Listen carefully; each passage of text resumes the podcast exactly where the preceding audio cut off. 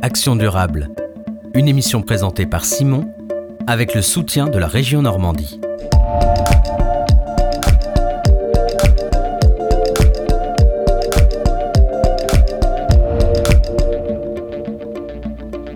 Bonjour à toutes et à tous, soyez les bienvenus sur Radio Phoenix, vous écoutez le quatrième épisode d'Action Durable, votre émission consacrée au développement durable et à l'écologie en Normandie. Pour ce quatrième épisode de la saison, nous allons aborder une question plus que d'actualité, puisque nous allons parler d'énergie et plus particulièrement des alternatives et de l'implication des citoyens dans cette problématique, car à l'heure où les prix augmentent et où les pénuries guettent, il peut sembler important de réfléchir collectivement à de nouvelles façons de faire, aussi bien sur le plan écologique que sur le plan énergétique. Ces nouvelles façons de faire, des organisations s'y penchent déjà depuis de nombreuses années. Entre projets citoyens, production d'énergie verte et distributeurs alternatifs, les solutions ne manquent pas. Pour parler de tout cela, j'ai pu interroger Patricia Horry, porteuse du projet Pleine Sud Énergie, un projet citoyen qui vise à produire de l'électricité renouvelable. Un entretien que vous aurez l'occasion de retrouver en deuxième partie d'émission. Mais d'abord, je vous propose d'écouter Cyril Surbled, qui est directeur général délégué de la coopérative énergétique Enercop Normandie. Vous êtes le directeur général délégué d'Enercop Normandie, qui est une coopérative énergétique. Concrètement, est-ce que vous pouvez nous dire ce qu'est Enercop et même au sens plus large, que sont les coopératives énergétiques? Enercop est un fournisseur d'électricité 100% euh, renouvelable, créé en 2006. Donc c'était le, pionnier en France. Et plusieurs coopératives en région se sont créées euh, entre 2009 et 2019. Et donc euh, avec plusieurs partenaires, nous avons créé Enercop Normandie en 2015. Notre idée est d'être présent en région pour permettre une transition énergétique citoyenne et locale. Ce qui veut dire que l'énergie est un bien commun et elle doit appartenir à une majorité de personnes. Donc concrètement, quand on dit coopérative énergétique, on, veut dire quoi en fait? Bah, Dans le sens d'Enercop Normandie, ça veut dire euh, faire comprendre euh, à ceux qui sont intéressés par le sujet de l'énergie, comprendre les enjeux énergétiques actuels, les enjeux bon, là, assez patents euh, depuis quelques mois de crise, mais qui sont pour nous pas spécialement une grande surprise. Mais voilà, il y a des choix à faire.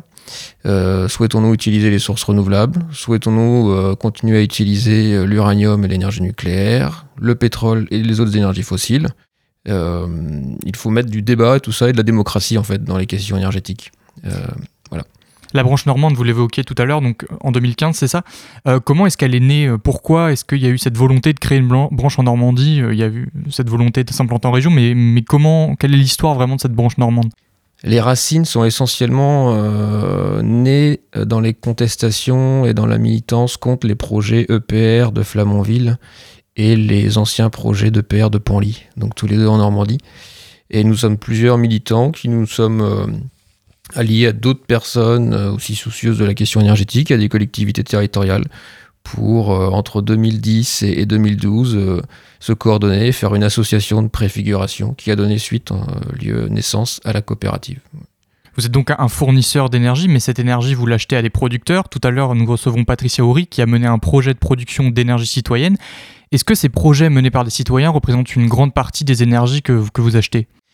C'est en nombre, euh, un nombre assez important. Euh, Enercop National à l'heure actuelle achète à plus de 400 producteurs et à une petite centaine de projets citoyens. Euh, donc en nombre, c'est non négligeable. Par contre, en volume, c'est assez, faible. C'est quelques pourcents de notre approvisionnement euh, qui vient de l'énergie citoyenne. On est, euh, on est dans le début de ce qu'on va espérer, nous, une, transition énergétique qui va, durer, qui va durer le temps qu'elle va durer. Si on se compare, mettons, à l'Allemagne, la moitié des projets, des, des, parcs éoliens sont citoyens, c'est-à-dire qu'ils sont copropriétés d'habitants et ou de collectivités territoriales et gérés aussi par ces mêmes acteurs. Et les autres énergies, à l'heure actuelle, majoritairement, elles sont produites par qui Par quel type de structure? Des sociétés euh, privées ou des collectivités ou des structures publiques qui, euh, qui sont d'accord à nous vendre leur électricité sur un an, deux ans, trois ans. Donc des parcs éoliens, des centrales hydroélectriques euh, pour les, volumes les plus importants. Et beaucoup de structures aussi photovoltaïques qui sont plus, petites en termes de production d'électricité on aimerait bien que ces producteurs et productrices euh, partagent plus nos valeurs et euh, mais voilà, on est, dans une nouveauté euh, et à nous aussi de, créer ces projets citoyens de grande ampleur en termes de production également, qu'on aille plus vers l'éolien et l'hydroélectricité également. À l'heure actuelle, est-ce que la part de clients faisant appel à vous euh, pour leur, pour leur fournir de l'électricité est croissante? Tout à fait. Jusqu'à décembre l'année dernière, notre croissance était euh, linéaire. il y avait une croissance même à deux chiffres. Hein. Ça parlera à ceux qui ont l'esprit un peu capitaliste, ce qui n'est pas notre cas. Mais nous, voilà, on avait une offre qui était vraiment euh, qui est attractive parce qu'elle répond, on est persuadé, à des enjeux, à des, des volontés dans la population de, changer de source d'énergie. Donc nous étions, nous sommes, il y a 100 000 clients actuellement avec d'Enercop sur 40 euh, millions de, points de consommation en France. Donc on est à 0, et quelques pourcents. Et la Normandie, elle fait partie des régions parmi lesquelles Enercop est le plus amené à fournir de l'énergie ou elle se situe dans une moyenne ou en dessous? On a 17 producteurs actuellement en Normandie qui vendent à Enercop, ce qui fait que ça fait plusieurs années que euh, les producteurs qui sont sur le territoire normand produisent plus que les clients qui sont installés en Normandie. Donc c'est plutôt une, bonne, un bon objectif euh, atteint. Et les régions qui sont les mieux équipées, on va dire, entre guillemets, c'est lesquelles? Eh ben, sur les installations euh, photovoltaïques, c'est plutôt la partie sud de la France, même si au nord, ça fonctionne avec des modèles économiques un peu différents, mais ça fonctionne quand même. Donc ça va être un petit peu moins productrice en, volume, on va dire, alors que les parties éoliennes sont plutôt liées au nord de la France, pour simplifier. Voilà. Donc là, vont plus produire en volume. Et en général, les, clients qui se tournent vers vous, qu'est-ce qu'ils cherchent en général? Pourquoi, pourquoi ils viennent vers vous? Soutenir euh, les sources renouvelables qui permettent de produire de, l'électricité. Donc, il y a, pour euh, précision, il y a quatre sources. Hein. J'ai parlé donc euh, du soleil, j'ai parlé du vent, j'ai parlé du, courant, du courant d'eau. Pour l'hydroélectricité, il existe aussi la biomasse, qui est un petit peu moins connue. Donc, les, déchets organiques qui peuvent être utilisés également pour, pour produire de l'électricité. Et tout cela aussi dans un souci environnemental, nous avons une charte d'approvisionnement. Euh, par exemple, euh, ça s'est passé il y, a, deux ans en Normandie. Si euh, au niveau environnemental, la centrale hydroélectrique ne respecte pas ses, obligations, eh bien on arrête. On n'y achète plus d'électricité. Parce que voilà, c'est pas parce que c'est l'hydro ou l'éolien que ça n'a pas d'impact. Il faut être très vigilant sur ces impacts-là également. Comment est-ce que vous arrivez à vous faire connaître auprès de nouveaux clients face à des entreprises qui ont la main mise sur le marché On pense naturellement à EDF ou à Engie. Mm. Comment est-ce que vous faites? Essentiellement le bouche à oreille.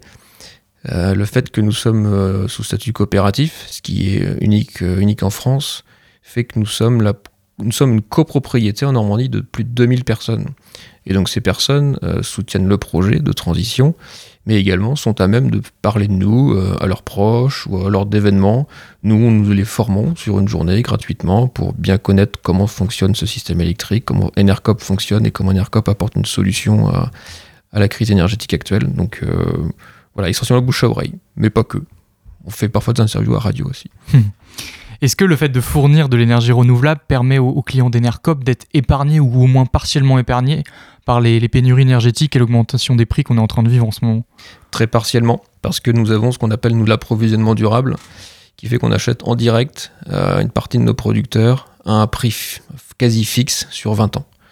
Euh, et ce prix ne dépend pas du marché. Ça, c'est qu'une partie de nos producteurs, une minorité malheureusement, et une, autre majorité euh, est encore assez obtus sur le fait qu'ils préfèrent nous vendre l'électricité indexée sur le prix du marché. Et donc, on est en partie impacté de manière assez forte, moins forte que d'autres, mais quand même assez forte. Le site reporter euh, indiquait qu'à partir de 2023, Enercop allait recourir à l'énergie nucléaire. Pourquoi ce choix qui peut sonner comme un contresens avec ce que promeut Enercop? Oui. Euh, donc c'est un, recours à l'accès régulé au nucléaire historique. on est entre euh, l'électricité et le, marché financier en fait mis en place par, l'État. C'est une question, je dirais moi, de, survie. Euh, parce que si nous n'avions pas choisi collectivement et démocratiquement ce recours, hein, qui a été euh, proposé dans toutes les assemblées générales des, coopératives INERCOP et, validé par une, grande majorité, eh bien, nous aurions été dans un système où euh, nous aurions impacté une très forte hausse sur nos clients, comme le font d'autres fournisseurs dits alternatifs dernièrement, qui, font doubler les factures des, particuliers. Nous n'avons pas choisi ça.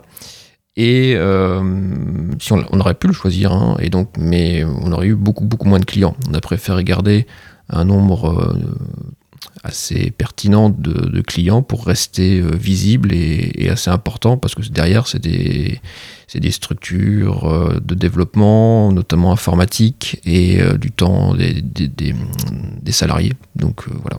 C'est une décision qui a été plutôt prise à contre-coeur? Complètement. Vis-à-vis de nos, notre ancrage pour l'arrêt, la sortie du nucléaire. Euh, voilà, 90% des sociétaires sont dans cette optique-là. Cette énergie est trop dangereuse, trop coûteuse. Euh, on n'a pas d'uranium chez nous. Enfin, ça, a, assez peu de sens de la développer. Euh, mais voilà, c'était exactement à contre-coeur dans un, dans un système énergétique qui est très financiarisé. On le voit là avec un marché qui multiplie les prix par 30. C'est ça nous renforce en fait dans la grande suspicion qu'on avait sur un système libéral économique et là qui nous conforte complètement dans notre vision. Est-ce que demander aux gens de baisser leur consommation d'énergie, comme on l'entend beaucoup en ce moment, est la meilleure façon de les investir dans la question énergétique ou est-ce que finalement c'est plus, euh, c'est plus de la forme quoi? Tout dépend ce qui serait mis, euh, ce qui serait mis en, euh, en face. c'est un petit peu le dernier geste quelque part. C'est le bout de la chaîne, le consommateur. Il faut avoir une, une réflexion globale. Euh, qui produit, euh, comment, comment les choses, euh, qui, à qui appartiennent les, les outils de production, pourquoi il y a un marché européen de l'énergie qui fonctionne tel qu'il fonctionne, de manière assez aberrante, pour rentrer dans le détail, mais et tout ce contexte-là, en fait, est assez peu médiatisé et qui est pour nous assez central, en fait. Donc, je dis oui, c'est toujours utile, mais le faire sans avoir une représentation globale des enjeux énergétiques, ça n'a pas beaucoup de sens hein, pour moi. Est-ce que vous pensez que la crise énergétique actuelle va être entre guillemets un, mal pour un bien qui pourrait permettre à de plus en plus de personnes de se tourner vers des structures comme les vôtres ou du moins de, de, s'amener une réflexion sur la question énergétique? C'est ce qu'on constate. Et puis, euh, on tient également des stands lors d'événements divers et variés. Et euh, la question énergétique fait que, qui est là sur une bonne partie des, des lèvres, fait qu'on s'adresse à nous euh, plus, donc ce qui est, ce qui est intéressant. Nous, le dispositif que vous parlez tout à l'heure de la reine, euh, on l'a expliqué à tous nos sociétaires il y a déjà, on a commencé il y a presque un an, euh, il y a neuf mois on va dire. Donc en fait, maintenant qu'on entend parler médiatiquement, nos sociétaires, eux, savent, de quoi il, en ressort.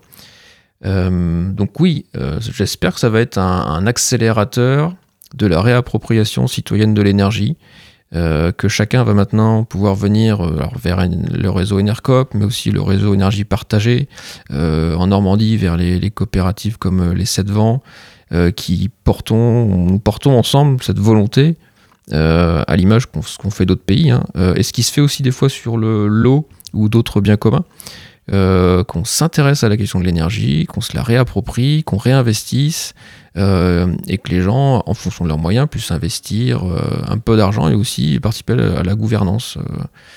Nous, dans notre conseil d'administration, à Enercop Normandie, il y a 8 ou 9 personnes qui sont des clients Enercop à l'origine et qui sont intéressés et qui maintenant sont y aura plus ou moins passionnés par le, sujet. Quoi. Quand on regarde le, logo d'Enercop, d'ailleurs vous l'arborez sur, sur le pull que vous portez aujourd'hui, il y a quelque chose qui saute aux yeux, c'est votre slogan. Il y a écrit l'énergie militante. En quoi est-ce que vous êtes militant? Dès la création, donc par, par, les, fondateurs qui étaient euh, Greenpeace, Biocop, WWF euh, ou Westpul, qui était le premier installateur photovoltaïque en France en 1992, et ils l'ont fait de manière illégale, euh, c'est de, bousculer l'establishment de la question énergétique. Donc on a ce côté, voilà, on est aussi, on assume d'être politisé. nous nous reconnaissons pleinement dans l'éducation populaire si on veut faire bouger les choses, eh bien, il, faut, il faut s'engager et il faut y aller. quoi. D'ailleurs, il n'y a, pas, a pas que dans votre approche de l'énergie que vous cassez les codes, entre guillemets, c'est aussi le cas dans votre fonctionnement interne, puisque les sociétaires d'Enercop prennent part aux décisions et orientations stratégiques de la coopérative. Qu'est-ce que ça apporte? Ça apporte une richesse de points de vue, euh, très importante. Cette intelligence collective, en fait, nous permet de prendre, à mon sens, des décisions qui sont bonnes pour le court terme, le moyen terme et le long terme. Et, euh, pour moi aussi, qui suis fait partie des, six salariés, euh, de savoir que avec nous réfléchissent des collectivités territoriales, des usagers clients, des partenaires euh, et des personnes soutien, des personnes qui sont dans aucune des catégories, peuvent également dire bah ouais, moi je préférais que, enfin je pense que la coopérative pourrait faire ci ou aller vers ça. Donc ça donne un, cadre collectif très fort en fait. hormis les, décisions que peuvent prendre les, que peuvent prendre les sociétaires, comment est-ce que s'opère l'implication des citoyens dans Enercop? Est-ce qu'il y a des, pas, des ateliers, des, choses qui sont mises en place? Tout à fait. Euh, il y a donc cette formation dont je parlais tout à l'heure, là, qui dure une journée euh, sur les enjeux énergétiques, comment fonctionne Enercop et comment le sociétaire ou la sociétaire peut s'impliquer. Il y a différents types d'implications. On organise des prospections de, de, sites de production hydroélectrique ou de terrains pour installer du photovoltaïque, par exemple. On, on, explique aux gens comment faire, à nos sociétaires. On les explique aussi comment, ou les accompagner d'aller voir des élus de leur, euh, de commune, de leur ville, de leur, de interco. On fait également des moments conviviaux, c'est aussi très important.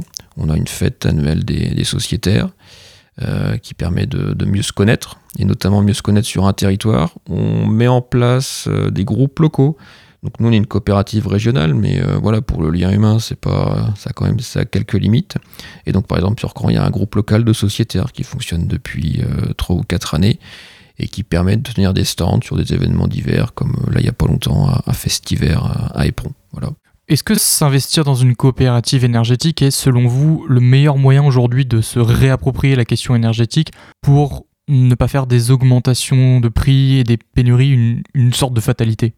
Complètement, parce que euh, faire comprendre euh, aux personnes intéressées que le coût de production de l'énergie, il est de euh, tant d'euros du mégawattheure, désolé, c'est un peu technique, mais et qu'au final, sur la facture, le kilowattheure, il a tant de centimes, de comprendre ce lien fait que c'est comme si vous allez acheter un bien alimentaire à un producteur et euh, qui vous explique de comment il fonctionne et pourquoi il met ce prix en fait. Là, dans l'électricité, c'est un bien qui a perdu cette traçabilité économique depuis très longtemps en France à cause du, de l'électronucléaire qui est très très subventionné. Euh, il devrait coûter 5 à 6 fois plus cher selon la Cour des comptes si on prenait en compte tous les coûts de la filière. Donc euh, oui, c'est et de faire rencontrer des producteurs avec des, des usagers clients on organise aussi des visites de sites de production, éolien, hydroélectrique, photovoltaïque en Normandie, euh, tous les ans en général. Euh, permet aussi voilà, de, mieux comprendre euh, le prix, le modèle économique, mais également tout ce qui est de la gestion courante, entre autres. Quoi. Merci beaucoup Cyril Surblette d'avoir répondu à mes questions. Je rappelle, vous êtes directeur général délégué d'Enercop Normandie. Bonne journée à vous. Merci beaucoup à vous également. Au revoir. Merci encore à Cyril Surbled. Dans un instant, vous aurez l'occasion d'écouter l'entretien que j'ai pu mener avec Patricia Horry. Mais avant, place à la traditionnelle pause musicale. On revient juste après Standing on His Word de Léontine Dupré. A tout de suite sur Radio Phoenix.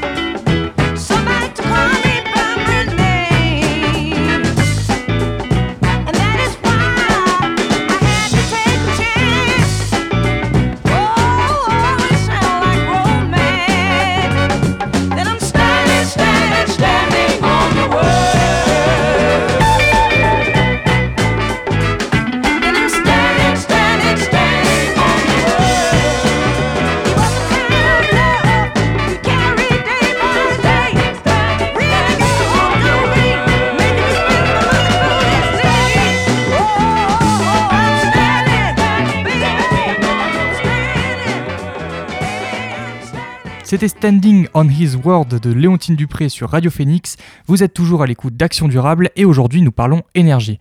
Après s'être intéressé à la distribution d'énergie en première partie avec Cyril Surbled, il est temps d'aborder maintenant la question de la production de cette énergie, comment produire plus durable et comment impliquer les citoyens? Pour y répondre, j'ai pu recevoir dans ce studio Patricia Horry, porteuse du projet Pleine Sud Énergie. Bonjour Patricia Horry. Bonjour. Vous êtes euh, membre de Pleine Sud Énergie, un projet citoyen qui vise à produire de l'électricité renouvelable via des installations solaires photovoltaïques. Vous produisez d'ailleurs de l'énergie pour Enercop. Il y a maintenant 10 ans, vous avez intensément participé à l'installation de panneaux solaires sur les toits de trois écoles euh, du Calvados, à Bourguébus, Garcelles et Saint-Aignan-du-Craménil. Comment sont nés tous ces projets? Alors en fait, c'est parti d'une idée euh, comment on pouvait participer au développement des énergies renouvelables sur notre territoire. Et donc on partait du constat que euh, des particuliers pouvaient avoir euh, envie de, contribuer à ce développement, mais qui n'avaient pas forcément la capacité de le faire seuls. Et donc est venue l'idée, eh bien pourquoi pas essayer de se rassembler et d'envisager des projets en commun et d'investir en commun sur des installations. Donc euh, voilà comment un petit peu euh, le projet euh, a émergé dans nos têtes. Et puis ensuite, on a essayé de trouver des, collectivités qui, qui seraient intéressées pour travailler avec nous, les citoyens. Donc justement, c'est un projet qui est porté par des citoyens. Qu'est-ce que ça change, par exemple, par rapport à un projet qui serait porté par des professionnels du secteur? Alors en fait, c'est euh, justement proposer euh, à des particuliers euh, de participer à cette euh, à cette transition énergétique. Il y a dix ans, on ne parlait pas encore hein, de, de, transition énergétique, mais on avait la conviction qu'il fallait aller vers d'autres modes de production euh, qui étaient euh, bah, plus intéressants d'un point de vue euh, de la planète. Et donc, euh, voilà, on avait envie de, de contribuer à, à, ce développement. Et donc, en incitant les citoyens à investir directement dans des installations, c'était aussi un moyen de les sensibiliser à cette question euh, de l'énergie, donc bien sûr de la production, mais à travers la production aussi euh, s'intéresser à qu'est-ce qu'on consomme en matière d'énergie. Et le fait de, de, défendre un projet comme ça, est-ce que euh, vous défendez à travers ce projet des valeurs en particulier ou est-ce que même les citoyens ont conscience eux-mêmes qui, qui, partagent des valeurs en s'investissant dans, dans, un projet comme ça? Ben, En fait, euh, les personnes qui nous rejoignent euh, ont cette conviction de la nécessité de développer euh, les énergies renouvelables. Et puis, on est sur des hum, projets également d'investissement solidaire. Donc là aussi, c'était euh, nouveau hein, euh, il y a dix ans. Aujourd'hui, on, voit beaucoup de, plateformes, par exemple, de financement participatif où les personnes peuvent être invitées à contribuer financièrement au développement de projets près de chez eux qui correspondent justement à leurs valeurs. donc les thématiques sont diverses, mais là aussi, euh, euh, on invitait à ce moment-là les personnes à regarder un projet qui allait se développer sur leur territoire et de leur euh, proposer eh bien, de rejoindre une coopérative et d'investir dans cette coopérative. C'est comme ça qu'on a financé nos installations. C'est que les personnes, les citoyens, mais aussi les collectivités ont acquis des parts sociales de la coopérative et tout ça a permis eh bien d'aller ensuite chercher d'autres partenaires euh, pour nous aider à financer. Donc justement, vous parliez de financement, euh, il y a à la fois les citoyens qui s'y engagent, vous parlez de collectivités. Quelles sont les collectivités qui ont pu vous aider euh, dans ce projet? Alors en fait, donc, euh, comme vous l'avez dit tout à l'heure, on est sur les écoles de Bourguébu, Garcelles-Segueville et Saint-Aignan-de-Craménil. Euh, alors, euh, on était donc sur le territoire à l'époque de la communauté de communes Pleine Sud de Caen. cette communauté de communes aujourd'hui a fusionné avec la communauté urbaine Caen-la-Mer, une communauté d'agglomération. Donc aujourd'hui, les collectivités qui font partie de la coopérative Pleine Sud Énergie, c'est donc Caen-la-Mer, et puis les communes euh, du territoire, euh, à l'époque la communauté de communes Pleine Sud, qui regroupait huit, huit communes. Donc c'était vraiment un projet qui a été pensé à l'échelle du territoire. Et donc il s'avérait que la communauté de communes à ce moment-là était en pleine élaboration de son agenda 21. Et donc voilà, par connaissance, ils avaient entendu parler un petit peu de ce que nous on souhaitait faire. Et c'est comme ça que s'est fait le rapprochement et pourquoi ça s'est fait là-bas va. et ensuite, ben, il a fallu chercher des bâtiments qui étaient intéressants pour l'installation de panneaux solaires photovoltaïques. Et il s'est avéré que c'était trois écoles, donc pour nous c'était super, euh, puisqu'il y avait, euh, comme on l'a dit tout à l'heure, la, la vocation du projet, c'était sensibiliser, c'était de montrer qu'on pouvait faire autrement et euh, d'amener cette thématique de l'énergie un petit peu sur la place publique. Oui, finalement, c'est le, hasard des choses qui vous a amené vers ces écoles. C'est pas, vous n'aviez pas ciblé particulièrement ces lieux-là au début. Non, non, non. En fait, euh, au départ, comme je vous disais, c'était euh, des citoyens qui avaient un peu cette idée de se rassembler pour financer des installations.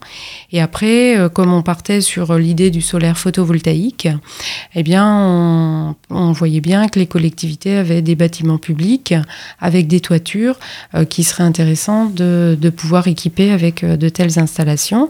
Alors après, il faut voir les contraintes techniques, puisqu'on ne peut pas mettre des panneaux solaires partout. Il faut des bonnes orientations, il faut pas de cache, euh, les arbres, etc.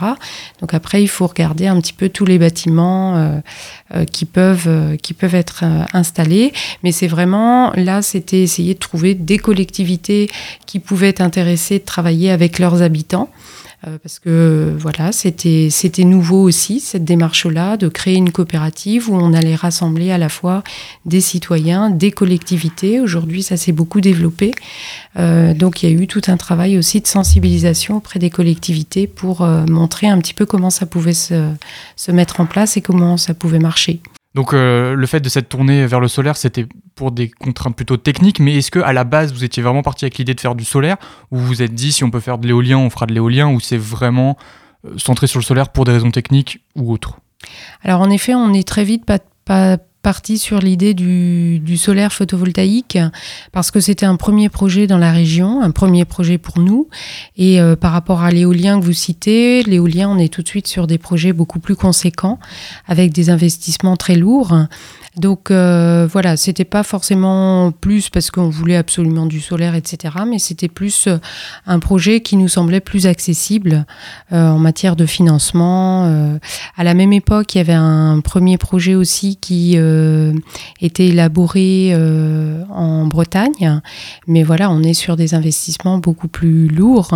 Donc c'est ça qui a fait qu'on est parti dans un premier temps sur un projet solaire photovoltaïque. Mais il est vrai que les projets citoyens se développent sur tout type d'énergie renouvelable. Ça peut être de l'éolien, du, du solaire photovoltaïque, euh, également du bois énergie, de la biomasse, enfin, euh, pardon, de la méthanisation.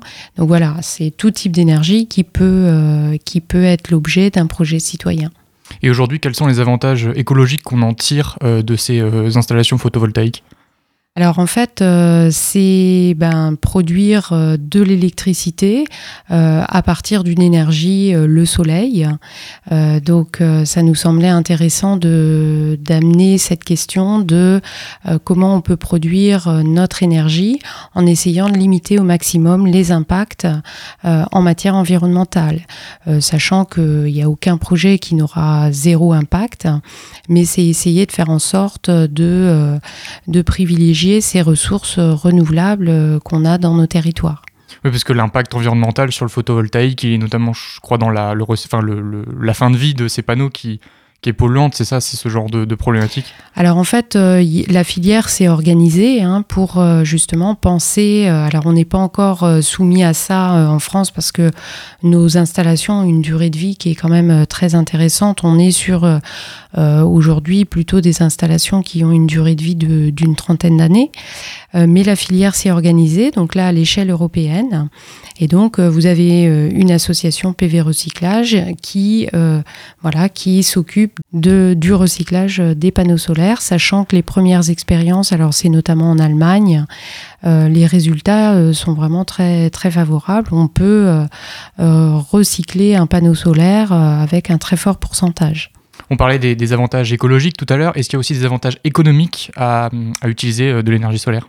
Alors ça, c'est intéressant. Donc euh, quand je vous disais, il y a eu une participation locale qui ensuite euh, nous a permis d'aller chercher d'autres partenaires, et notamment Énergie Partagée. Énergie Partagée qui s'est créée en même temps que nous, qui est en fait un fonds d'investissement citoyen, c'est-à-dire que toute personne en France peut choisir d'acquérir des actions énergie partagée. Et ensuite, ce, ce pécule va servir à aller financer des projets qui se développent dans les territoires. Et donc, ils nous ont aidés à financer nos trois installations. Ils ont réalisé une étude pour montrer un petit peu euh, la plus-value des projets citoyens par rapport à un projet privé. Et ils ont montré qu'il y avait euh, deux à trois fois plus de retombées locales euh, quand on était sur un projet citoyen par rapport à un projet privé, notamment parce qu'on va beaucoup veiller à travailler avec des entreprises locales sur le territoire. Et nous, ça a été le cas. C'était une entreprise qui était basée à l'époque euh, à Saint-Aignan-de-Craménil. Donc non seulement on faisait nos installations euh, sur ce territoire avec les habitants, avec les collectivités, et en plus on faisait travailler euh, une entreprise qui était basée sur une des communes. donc voilà, ça, ça montre, ils ont montré qu'il y avait beaucoup plus de retombées économiques dans le cadre d'un projet citoyen. Et puis ensuite, euh, les, les, retombées économiques, euh, puisque les acteurs euh, du territoire ont acquis des parts sociales, et ensuite il y a une richesse qui s'est créée au niveau de la coopérative, dans l'objectif ensuite d'aller financer de nouveaux projets. Et justement, ces, ces nouveaux projets, qui sont-ils? Est-ce qu'il y en a beaucoup qui mûrissent ailleurs, que ce soit en Normandie ou, ou à une échelle plus large, mmh. qui sont un peu similaires à, à ceux qu'on a ici? Alors, euh, en effet, au niveau de Pleine Sud Énergie, ça fait plusieurs années qu'on a l'objectif de développer de nouveaux projets. Donc, on a été sollicité euh, par euh, certaines communes. On a été soumis à la difficulté puisque on produit de l'électricité. le modèle dans lequel on fonctionnait, c'est cette électricité, on l'injecte dans le réseau électrique. Et donc, vous l'avez dit, on vend aujourd'hui notre électricité à Enercop. Donc, cette électricité nous est achetée. Et c'est ça qui nous permet de trouver l'équilibre entre euh, nos recettes euh, liées à la vente de l'électricité et puis les, les charges auxquelles euh, on est soumis. sauf que pour les nouveaux projets, les tarifs d'achat ont beaucoup baissé. Et donc, on n'a pas retrouvé euh, l'équilibre économique qu'on avait trouvé sur, nos trois, sur ce premier projet avec nos trois installations. Donc, c'est la difficulté euh, dans laquelle on se trouve euh, aujourd'hui. Maintenant, ce qui est intéressant, c'est que, donc, je vous parlais de cet acteur énergie partagée avec des antennes régionales qui se sont créées aujourd'hui dans pratiquement toutes les régions, je crois. la Normandie, on était une des dernières régions où on n'avait pas ce réseau au niveau de la région ça y est, on a un réseau, euh, le réseau Éclore, euh, qui est là pour aider au développement euh, des projets comme les nôtres, les projets citoyens. donc ça, ça va être intéressant de, pouvoir travailler avec eux. Et d'ailleurs, Pleine Sud Énergie adhère à, à ce réseau. Donc c'est le réseau énergie partagée à l'échelle de la Normandie. On, l'a dit en début d'émission, euh, Pleine Sud Énergie, donc c'est un projet citoyen. Comment est-ce qu'on convainc des citoyens de, s'engager sur la question énergétique?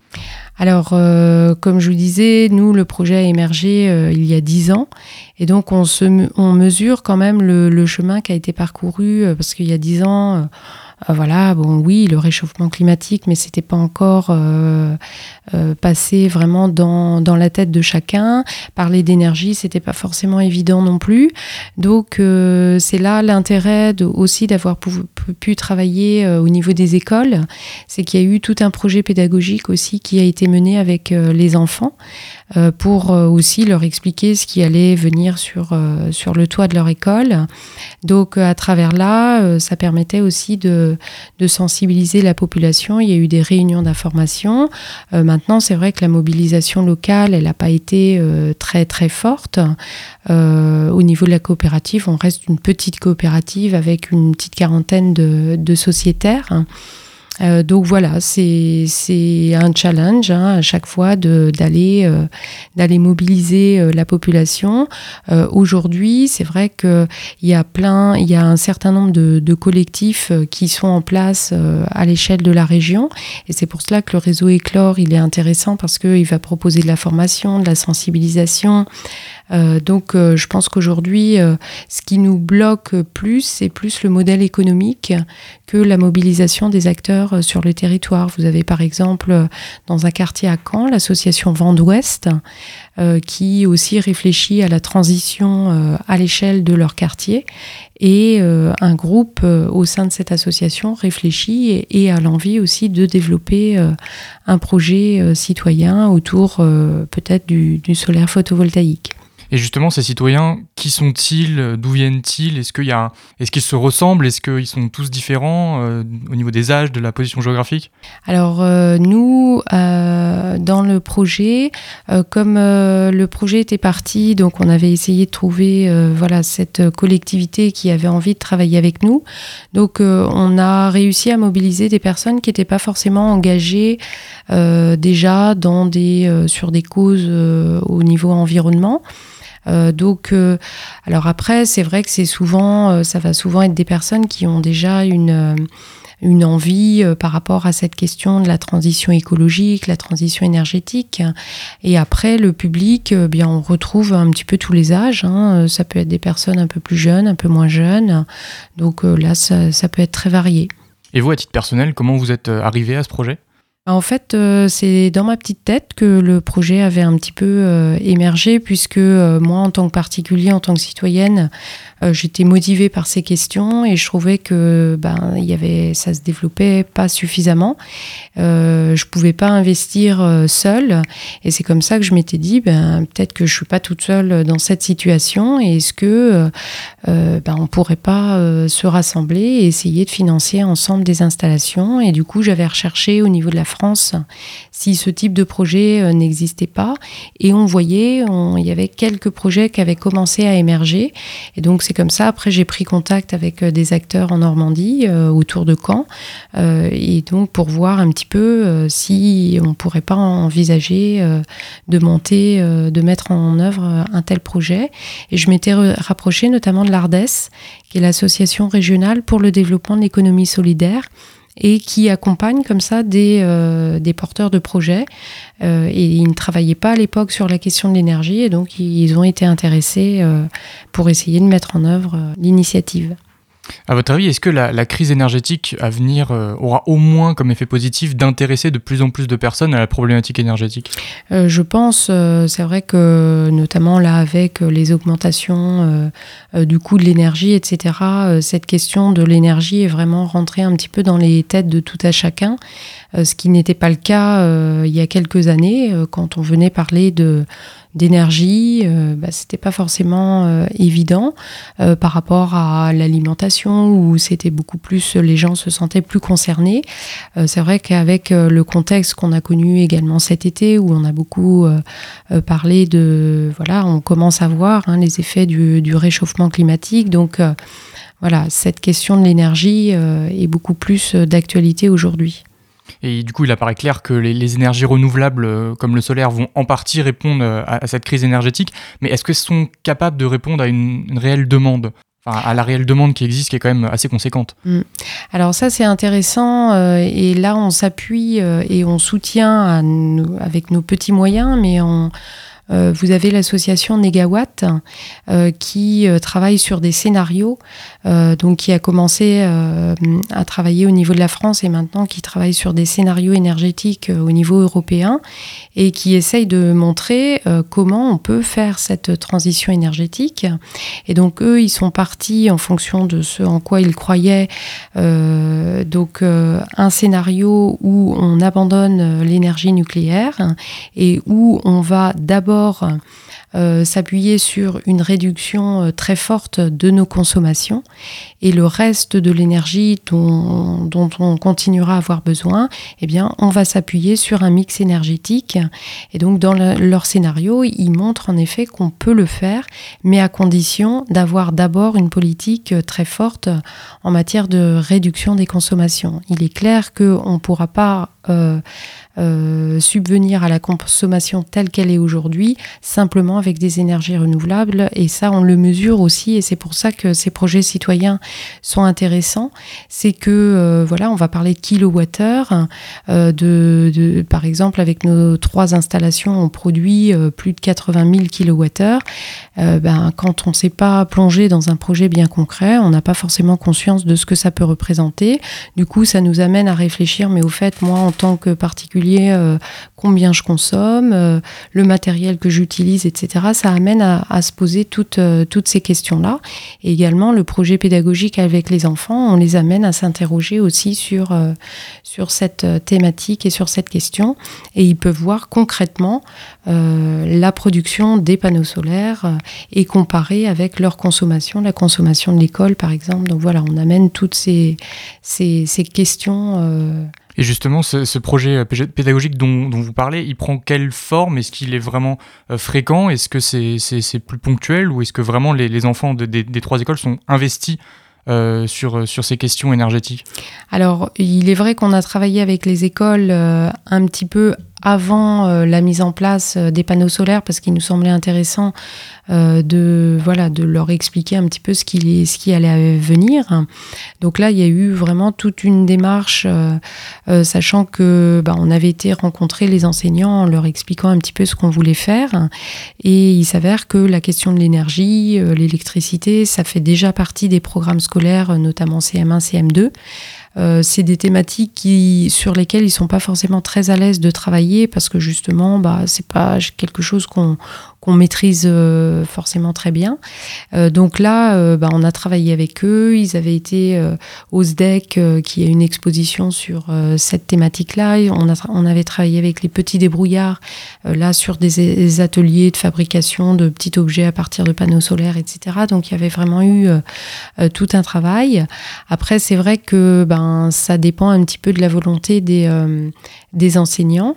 Euh, donc euh, là, dernièrement, on n'a pas, pas retravaillé avec eux, mais je sais que il y a la communauté urbaine Quand la mer aussi qui a mis en place euh, des programmes avec avec les écoles et des écoles du territoire ont retravaillé sur ces questions dans ce cadre-là pas directement avec Pleine Sud Énergie, mais avec d'autres d'autres partenaires. Donc il y a quand même une continuité dans, dans l'aspect pédagogique de la chose. Voilà, on essaye. Euh, et puis, ils ont accès également, s'ils le souhaitent, euh, à ce euh, suivi des productions. Donc là, il y a tout un travail qui peut être fait aussi également en maths, parce que c'est des graphes, c'est des calculs qu'on peut faire. Donc après, on peut travailler sur plein de choses à partir de ça. Merci beaucoup, Patricia Horry, d'avoir répondu à mes questions. Je rappelle, vous êtes porteuse du projet Pleine Sud Énergie. Bonne journée à vous. Merci. Action durable, c'est fini pour aujourd'hui. Merci encore à Cyril Surbled et à Patricia Horry d'avoir accepté notre invitation. On se retrouve très vite pour un nouveau numéro. En attendant, vous pouvez réécouter cet épisode en podcast sur phoenix.fm. Bonne journée à vous.